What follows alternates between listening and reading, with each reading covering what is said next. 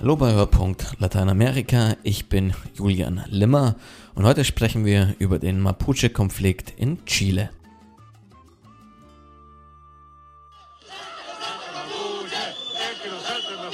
El que no salta, er ist Mapuche, wer nicht springt, ist Mapuche.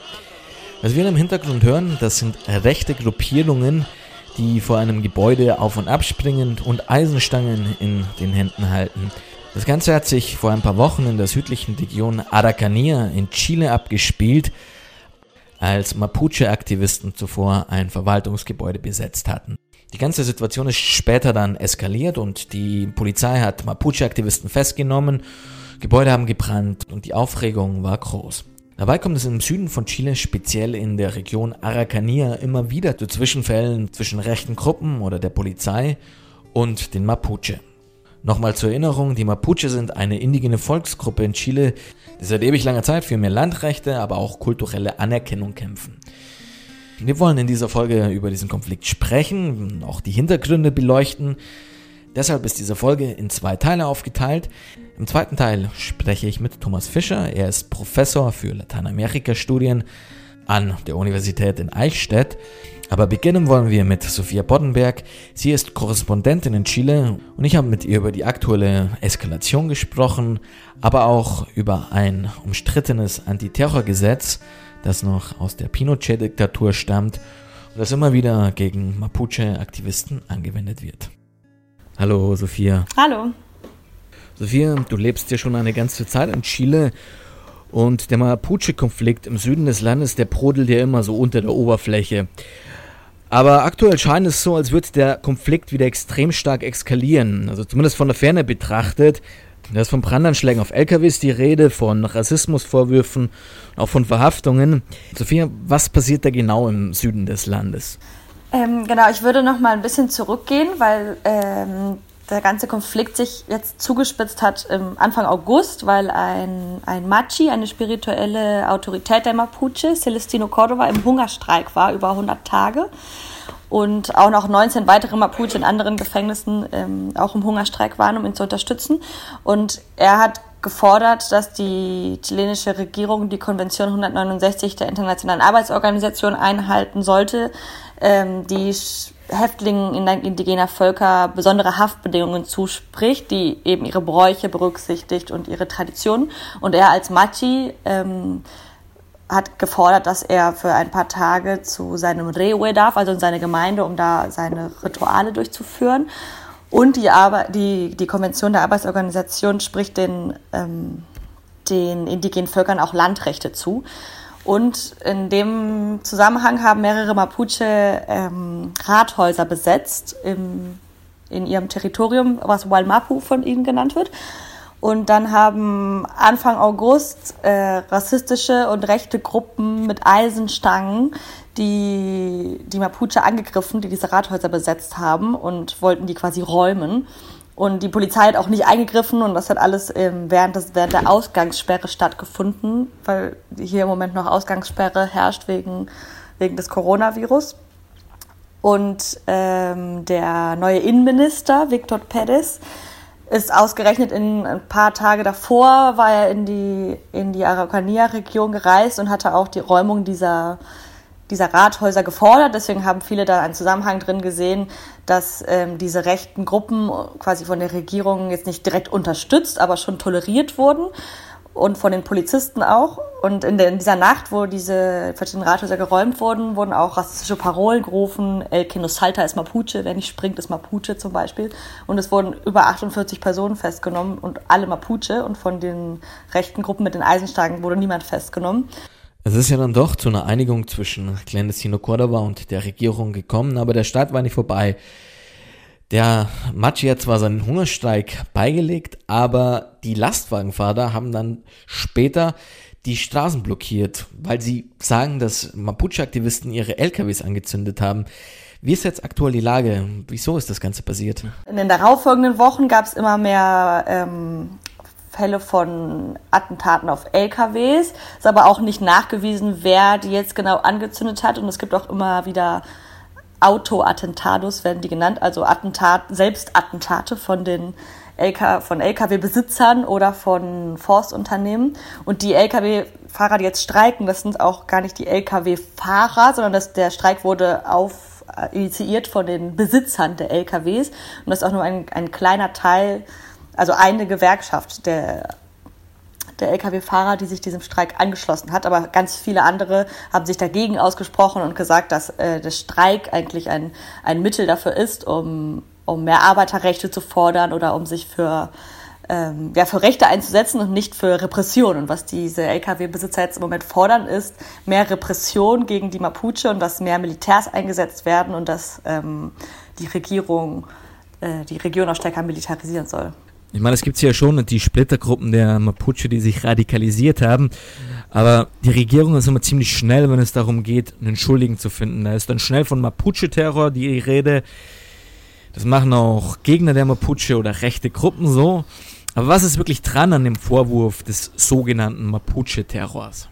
Also erstmal würde ich sagen, dass, der, dass die Mapuche ein sehr heterogenes Volk sind. Also da gibt es sehr viele verschiedene politische Meinungen und sehr viele verschiedene ähm, ja, Strategien, um diese Meinungen und Forderungen durchzusetzen. Ähm, aber auch mit diesem ganzen Terrorismusbegriff, da muss man auch wieder in die Geschichte zurückgehen. 1825 war das, glaube ich, äh, hat auch die chilenische, der chilenische Staat einen Vertrag unterschrieben mit den Mapuche, der ihr eigenes Territorium respektiert hat. Und dieser Vertrag wurde dann gebrochen von den ähm, vom chilenischen Staat und es sind äh, Militärs, in, in die Region der Mapuche eingefallen und haben ihre Häuser verbrannt, Frauen vergewaltigt, Leute ermordet und äh, ihr Territorium wurde komplett reduziert. Und diese Erinnerung ist bei vielen Mapuche immer noch präsent und deswegen gibt es auch sehr viel, sehr viel Wut und ein Gefühl von, ähm, ja, von Verrat durch den chilenischen Staat.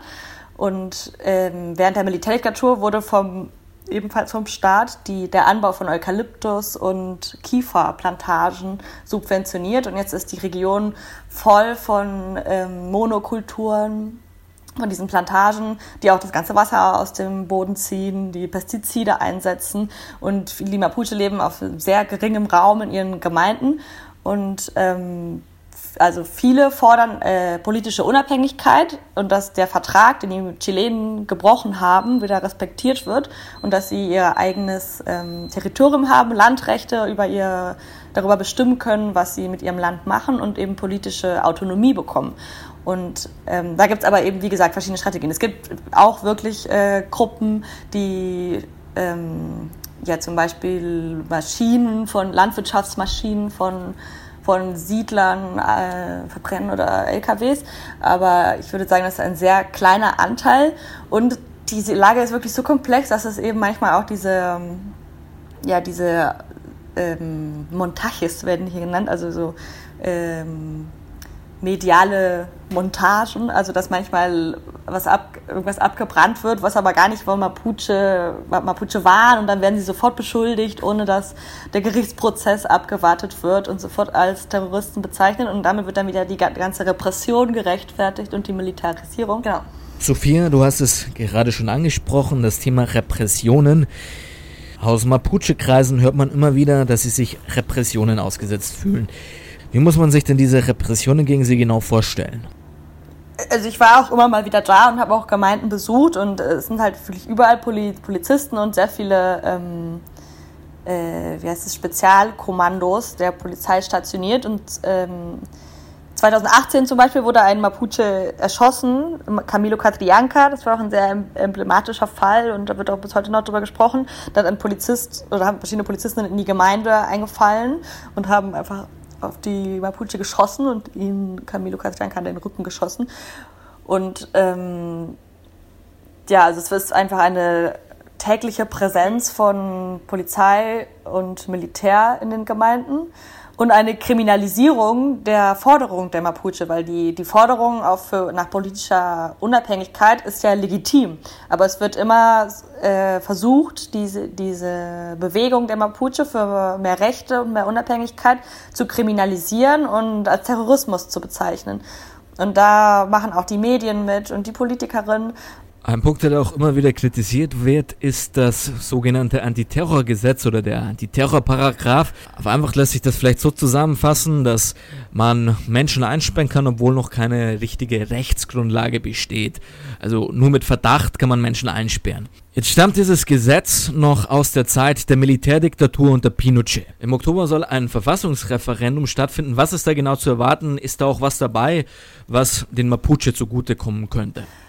Ja, ich hoffe es zumindest. Also man merkt auf jeden Fall, dass in der Bevölkerung in Santiago, äh, kann ich auf jeden Fall sagen, bei den Protesten, die ja im Oktober angefangen haben, äh, die die Forderungen der Mapuche immer präsent waren. Also man hat auch überall immer die Flaggen der Mapuche gesehen und verschiedene Symbole. Und auch bei den Nachbarschaftsversammlungen, wo über den Verfassungsprozess diskutiert wurde, wurde immer sofort gesagt, es soll Quoten für die Mapuche geben, es sollte eine plurinationale Verfassungsversammlung geben, auch eine plurinationale Verfassung, in denen die Mapuche anerkannt werden als eine Nation, die das chilenische Territorium ähm, bewohnt, wie zum Beispiel in Bolivien oder in Ecuador gibt es ja plurinationale Verfassungen, in denen die indigenen Völker die gleichen Rechte haben wie die anderen Völker, die in dem Land wohnen. Und das ist im Moment halt in Chile überhaupt nicht der Fall. Die Mapuche sind überhaupt nicht in der Verfassung anerkannt. Ähm, aber ich glaube, da muss auf jeden Fall noch viel diskutiert werden weil es eben verschiedene ähm, Varianten gibt, wie das in der Verfassung umgesetzt werden kann. Und es gibt auch Mapuche, es gibt einen Teil der Mapuche, die sich für einen plurinationalen Staat ausdrücken, aber innerhalb des chilenischen Staates. Aber es gibt auch andere Mapuche, die ein komplett unabhängiges Territorium wollen, das gar nicht im chilenischen Staat drin ist. Also da muss auf jeden Fall noch ähm, viel gesprochen werden und auf jeden Fall dem Mapuche zugehört werden, was sie denn eigentlich möchten. Aber es wird auf jeden Fall gehofft, dass die neue Verfassung eine Änderung ähm, erreichen kann, ja. Sophia, vielen Dank für deine Einschätzungen. Ja, danke dir auch. Bis dann. Sophie hat schon angesprochen, dieser Konflikt hat eine extrem starke historische Komponente. Deshalb habe ich mit Professor Dr. Thomas Fischer gesprochen. Er lehrt lateinamerikanische Geschichte an der Katholischen Universität Eichstätt-Ingolstadt und ich habe ihn gefragt, wie weit dieser Konflikt eigentlich schon zurückreicht. Das reicht sogar, reicht sogar noch weiter zurück als äh, bis zur Phase der Unabhängigkeit Chiles, nämlich man muss hier äh, zurückgehen bis zur Eroberung und Unterwerfung von Teilen Chiles durch die spanischen Konquistadoren. Also bis ins äh, 16. Jahrhundert muss man da zurückgehen. Ähm, da haben die Spanier eine für sie äh, ungewohnte Erfahrung machen müssen, nämlich dass sie nicht nur auf starken Widerstand gestoßen sind, gerade in dem, was man heute als chilenischen Süden nennt, sondern ähm, sie mussten erkennen, dass sie ähm, Niederlagen einstecken mussten. Äh, von den sehr schnell auch berittenen Mapuche-Indigenen, die also selbst äh, ein Kriegshandwerk ähnlich erlernten, wie es die Spanier auch beherrschten, aber natürlich mit einer ganz anderen Ortskenntnis und vielleicht auch mit einer anderen Motivation. Ähm, also um das etwas abzukürzen, äh, 1641 hat Spanien die Mapuche als Nation anerkannt. Das muss man sich mal vorstellen. Das ist in Lateinamerika nicht gerade häufig vorgekommen. Und am Ende stand dann dieser berühmte Vertrag da, in dem eben auch das Konzept der Souveränität verankert wurde. Deswegen habe ich jetzt ausgeholt. dem wird schon etwas vorgegriffen in diesem Vertrag, in dem eben Spanien sozusagen die Souveränität, also eine ganz moderne völkerrechtliche Figur anerkennt. Darauf haben sich die Mapuche immer wieder bezogen. Die Mapuche wollten ähm, nicht unbedingt jetzt ähm, sich sozusagen der Nation Chile unterwerfen. Ja, ähm, diesem Zustand haben dann ab 1861 ähm, die chilenischen Eliten äh, entgegengewirkt. Äh, ist jetzt ausgedrückt. Sie haben die sogenannte Kampagne der Pacification. Wenn man das übersetzt, heißt das Befriedung in Gang gesetzt. Das tönt wieder sehr nett. Ähm, ähm, in der Umsetzung heißt das aber, es war eine rein militärische Kampagne zur Unterwerfung der Mapuche. Und diesmal ist es gelungen. Damals sind ja auch einige Menschenrechtsverletzungen passiert. Und diese, dieser Konflikt, dieser territoriale Konflikt, der da seinen Grundstein hat, der wirkt bis heute nach. Ähm, die sozialistische Regierung in den 70er Jahren von Salvador Allende hat versucht, den äh, Mapuche ein bisschen Territorium zurückzugeben. Aber in der Diktatur später von Pinochet ist es dann wieder rückgängig gemacht worden. Äh, welcher, welche Rolle spielt denn die Diktatur von äh, Pinochet in diesem Konflikt? Äh, Im kollektiven Gedächtnis ist natürlich nicht nur diese Kolonialzeit, die Phase der Unabhängigkeit, die Pacifikation verankert, sondern gerade auch die Zeit von Pinochet als eine sehr dunkle Zeit, als eine Zeit, in der eben ihnen nochmal ein Stück Selbstständigkeit genommen wurde. Denn das ist das, wofür sie immer gekämpft haben. Selbstbestimmung, eigene kulturelle Entfaltung, ähm, Sie haben von Territorium gesprochen, also von der Landnutzung, wie Sie es sich vorstellen, nicht durch Großgrundbesitz, nicht durch äh, Forstwirtschaft äh, in einem sehr kommerziellen Sinne, sondern ähm, in einem durch Tradition bestimmten Sinne und wenn Modernisierung stattfinden sollte, dann aber ganz sicher nicht unter Ausschluss äh, ihrer Mitwirkung.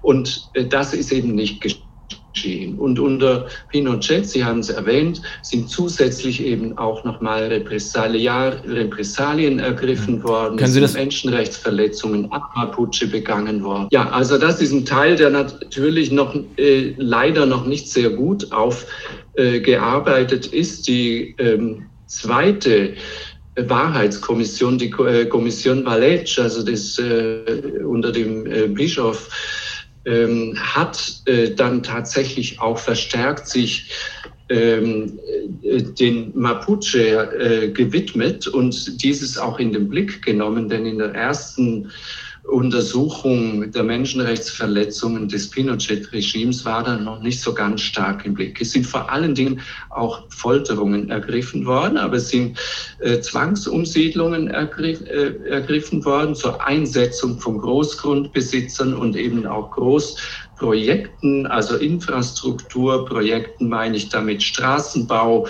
ähm, äh, äh, die Frage der Wassernutzung war entscheidend und das, was ich vorhin erwähnt habe, die Forstwirtschaft unter Ausschluss der Mitwirkung. Wer dagegen Widerstand geleistet hat, ist damit ähm, ein verdächtiges Objekt äh, im Sinne Pinochets geworden und damit äh, konnten Mapuche auch verschleppt werden, gefoltert werden und äh, etliche sind eben auch umgebracht worden.